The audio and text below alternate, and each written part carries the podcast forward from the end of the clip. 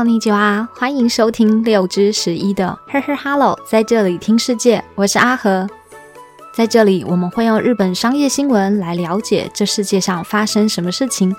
今天也请在这里的听众多多指教。时间真的过得好快，现在呢也正式进入了一年的最后一个月，也就是十二月份了。那今天呢刚好是十二月的第一天，我们的节目呢也顺利的从年初播送到现在。 那今年年末之际呢，我也想要感谢一下在这里听众的陪伴，所以在节目最后呢，想要回馈这里的听众，有兴趣的话就请听到最后哦。我们今天要分享的主题呢，是有关于全球游戏市场，还有日本海外旅游的商业新闻。有兴趣的话，就在这里一起听下去吧。那在这里先来分享我们节目网站上面这周十一月二十五号到十二月一号的商业新闻要点有：企业动态。三菱 UFJ 进军东南亚金融市场，收购金额达八百七十亿日元。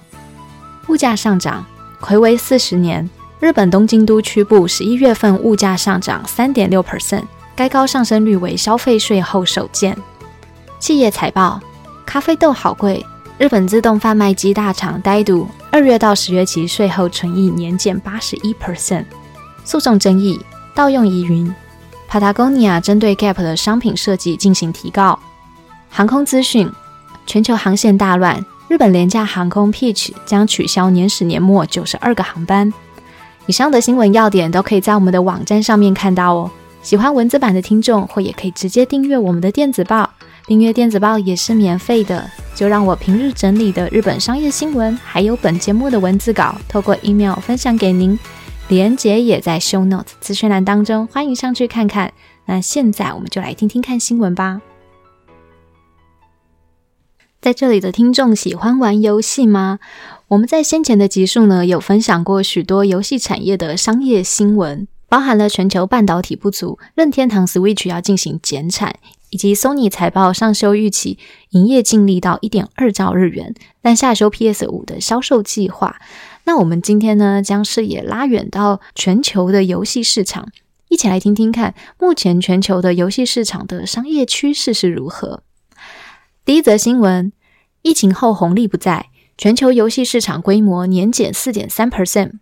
根据 Nikkei Sankyo 新闻日经产业新闻报道指出。荷兰知名市场调查公司 New Zoom 在近日公布了最新的预测，预估二零二二年全球的游戏市场规模将与上一年度相比下滑了四点三 percent，降到一千八百四十四亿美元，约是二十五兆六千亿日元。然而，在今年七月的时候，当时所预测的呢是成长二点一 percent。除了因为对于景气趋缓的担忧，导致拥有最大市场规模的智慧型手机的支出有所下滑之外，电视游乐器的部分呢，也因为半导体的短缺而受到影响。全球游戏市场的规模在 COVID-19 疫情宅经济下的需求，在二零二零年大幅的成长，但是呢，在后疫情时代，外出的机会逐渐增加，游戏市场的规模呢，也从二零二二年转为下滑。而 Newzoo 对于二零二五年全球游戏市场规模的预测呢，也较今年七月时预测再减少了一百四十五亿美元，下收为两千一百一十二亿美元。如果是以个别的游戏市场来看，游戏市场规模最大的呢，也就是智慧型手机的游戏市场了。在今年七月的时候，预测是成长五点一 percent。但随着景气趋缓的担忧，还有通货膨胀的影响，也增加了家庭的负担。该公司呢也改变了原先乐观的看法，认为智慧型手机的游戏市场将会下滑六点四 percent，降到了九百二十二亿美元。而其中，美国 Apple 苹果公司呢强化了对于智慧型手机取得个人资料的限制，也使得 Apple 的广告收益下降，进而影响了整个市场规模。至于游戏机，比如说 Switch 的游戏市场规模也预计下滑了四点二 percent，降至五百一十八亿美元。除了因为二零二二年的时候呢较少出现像热卖的大作，上半年呢也因为半导体的短缺的影响，Sony 集团在二零二零年发售的 PlayStation Five 等这种游戏机体的供应能力呢难以提升，也影响了游戏机的游戏市场规模。另外，由于电竞市场的扩大，电脑游戏市场的规模呢预计是可以成长零点五 percent，来到了四百零五亿美元。这也是各个游戏市场规模预测当中唯一呈现正成长的。那如果从地区来看呢，亚洲、太平洋、北美、欧洲等主要市场，相较于去年都是有所下滑。特别是中国、韩国、日本等在内的亚洲太平洋地区，它的下滑幅度呢是最为明显。预计呢将会减少五点六 percent，降到八百七十九亿美元。其中市场规模最大的中国。因为中国政府呢限制未成年人的游玩时间，作品审查也严格化，以及中国政府对于游戏产业的规制力道增强等等的因素，都受到了强烈的影响。虽然二零二二年的游戏市场规模将有所减缩，但是全球游戏玩家本身却是增加了四点六 percent，来到了三十一亿九千八百万人。根据 Newzone 的指出，市场规模萎缩呢，主要是因为二零二零年到二零二一年因为疫情的关系，市场极度扩张的反动。然而在二零二三年以后，将可以期待以 PS Five 等游戏机为主的游戏市场会有大幅度的成长。而在日本国内呢，DNA、刚后等大型智慧型手机游戏公司在二零二二年七月到九月的连结决算税后纯益的部分均有所减少。而 Sony 集团对于二零二三年三月起游戏事业的盈利部分呢，也较原先的预期下调了三百亿日元。由此可见，日本的游戏产业呢，目前正面临了严峻的挑战。好，听完这则新闻，再搭配我们先前集数分享的商业资讯或平日新闻，就可以了解到目前的游戏市场的远景呢，感觉好像不太乐观。套上我们之前分享的企业天气图来说，大概就像是多云有雨的现象，就比较好理解。不知道在这里的听众有没有发现，在了解游戏产业的商业新闻的时候呢，许多新闻呢都会以 Sony 开发的 PlayStation 来当做指标，加上前两年才推出了 PlayStation。Five 的造型很像空镜清净机，在网络上面讨论度也很高。那我们现在就来了解一下 PlayStation 相关的商业资讯。Sony 系列首款的主机 PlayStation 呢，它是在一九九四年推出，而首发的第九年六个月的时候呢，它的出货就突破了一亿台，而这也是全球第一款突破一亿台销售成绩的电子游戏机。而之后的 PlayStation Two 在两千年发行的时候，截止是二零一二年的十二月二十八号，也有出售一点五五亿台，而这个销售成绩呢，也是至今史上最销售的家用游戏机。而接下来第三代的 PlayStation。在两千零六年发行，截止到二零一七年，在全球出售有超过八千五百万台。而至于第四代也有好成绩，在二零一三年发行的时候呢，发售二十四小时就已经出售了一百万台，也创下了历史上面销售最快的游戏主机。那截止到二零一九年六月，有累计一亿台的销售好成绩。而今天我们节目分享的呢，就是 PlayStation Five，也就是第五代，是在二零二零年发。发行的，从刚刚的资讯听起来呢，在游戏界拥有亮眼成绩的 Sony，它其实背后呢也有非常辛苦的奋斗史哦。那我们时间回溯到二十八年前，Nintendo 任天堂呢可以说是家庭游乐器的代名词。而当时的 Sony 在做什么？当时的 Sony 呢是在专注于做电视还有随身听的制造商。但有一次替 Nintendo 做代工光碟机的商业合作破局了以后呢，Sony 的久多良木健先生。就不顾公司内部的反对，决定用光碟机的雏形来开发自家的游戏机，这也就是我们现在所看到的 PlayStation。虽然 Sony 呢有自家生产光碟机的优势，以及一块良好的商用 3D 绘图晶片，但是我们刚刚提到的嘛，宁天都任天堂当时呢已经是家用游乐器的代名词，因此 Sony 要打进这游戏市场的红海，可以说是非常的辛苦。所以当时 Sony 呢有别于 Nintendo，使用成本相对于比较贵，可以防拷贝的卡槽式的游戏卡。Sony 所推出来的光碟片呢，就是可以调整产量的 CD-ROM 光碟。而这样子的商业策略呢，也打开了 PlayStation 的知名度以及它的市占率，同时呢，也吸引到真正优质的开发商来进行开发游戏。而后来，PlayStation 的销售成绩呢，就如同我们刚刚分享的，屡屡创下了世界销售佳绩。那以上呢，就是有关于全球游戏市场还有 Sony PlayStation 的商业故事，也分享给在这里的听众参考一下喽。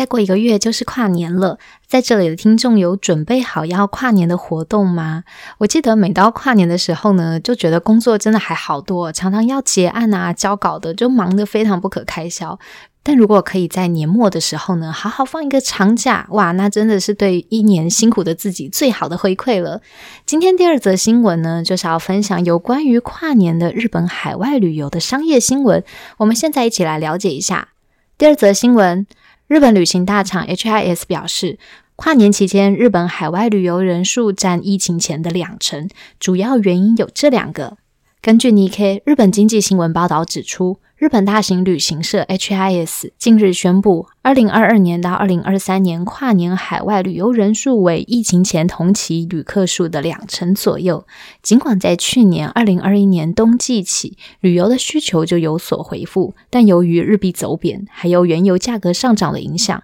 日本海外旅游跟日本国旅相比呢，仍然是相对疲软的。而从海外的旅游目的地来看，今年脱颖而出成为热门旅游地呢，就是临近日本的韩国。首尔还有泰国曼谷，该公司就表示，从自家公司的资料就显示，旅客订购海外的行程出发日期是今年的十二月二十四号到明年二零二三年的一月三号。人数跟去年二零二一年相比，因为今年日本政府放宽了边境措施，导致出国人数增加了十九倍，其实真的还蛮多的。但由于近期日币贬值，也造成了海外旅游费用增加，再加上原油价格上涨，导致今年日本出国人数维持在疫情爆发前，也就是二零一九年水平的两成左右。而根据该资料显示，在今年十二月二十九号和明年一月三号，分别是最受欢迎的出发日期，还有回国日期。那至于在旅费部分呢，平均客单价是十九万六千七百日元，跟去年二零二一年相比，涨幅是三成左右。但与今年暑假短程的海外旅游费用相比，仍减少了一万七千日元。而在热门旅游地的部分呢，则是由去年排名第四名的首尔，今年排名跃升为第一名。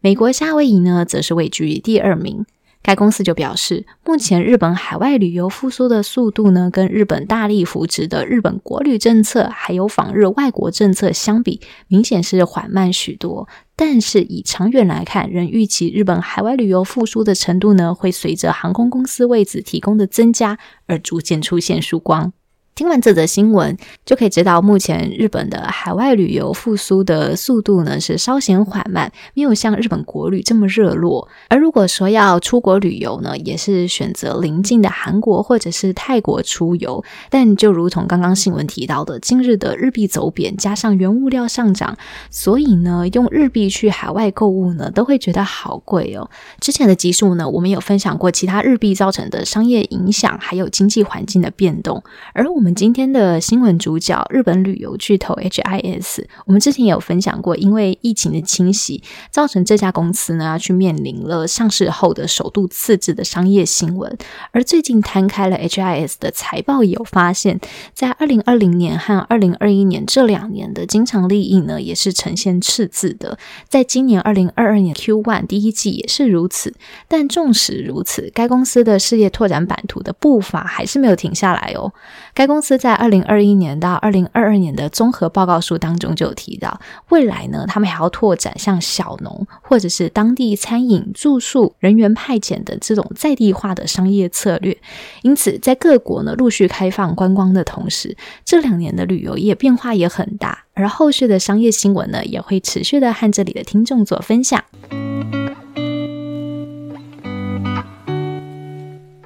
节目最后再来和这里听众分享一个好消息，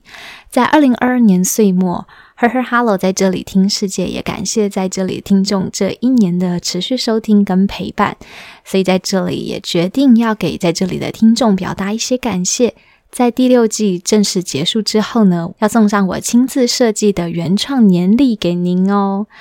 这组原创年历呢，是用海报年历的方式呈现，大小呢大概是直视的 A 三大小，可以海报单张的贴在墙上，或者是搭配我们附赠的原木挂轴，也可以轻松的挂取，非常的轻便。那上面的原木挂轴呢，也是特别请厂商做雕刻专属字样，所以希望收到的听众会很喜欢，就当做我对这里的听众一点点的小惊喜跟祝福。另外，在纸质上面的选择呢，也是选择手感摸起来会有细致纹理的进口美术纸，再搭配台湾的印刷厂进行印制。它的色泽温润，而且非常富有手感，所以不论是挂在房间、客厅、玄关都非常适合。我自己就非常喜欢。那至于海报的主题呢，也是我亲自设计绘制的，那也保留给中奖者一点惊喜。那希望在这里的听众会喜欢，因为制作的成本还蛮高的，所以限量一组，机会有。限，那现在就来参加抽奖吧！抽奖办法呢是简单两个步骤：将收听我们 Her Her Hello 在这里听世界的播放画面，不限手机、电脑、平板的截图，上传在个人的 IG、FB 的现实动态，躺上我们的通关密语“阿和我要抽年历”，动态公开满二十四小时之后，将这则限动的典藏画面 email 给我就可以喽。email 网址是 h e r h e r h e l l o。小老鼠 gmail.com，截止日期是台湾时间二零二二年十二月十二号的晚上十一点五十九分。那有关于这次 Her Her Hello 在这里听世界的年历抽奖活动，Her Her Hello 在这里听世界以及阿和本人保有本契约的最终决定权，欢迎大家来抽奖，期待大家的来信，也祝您中奖。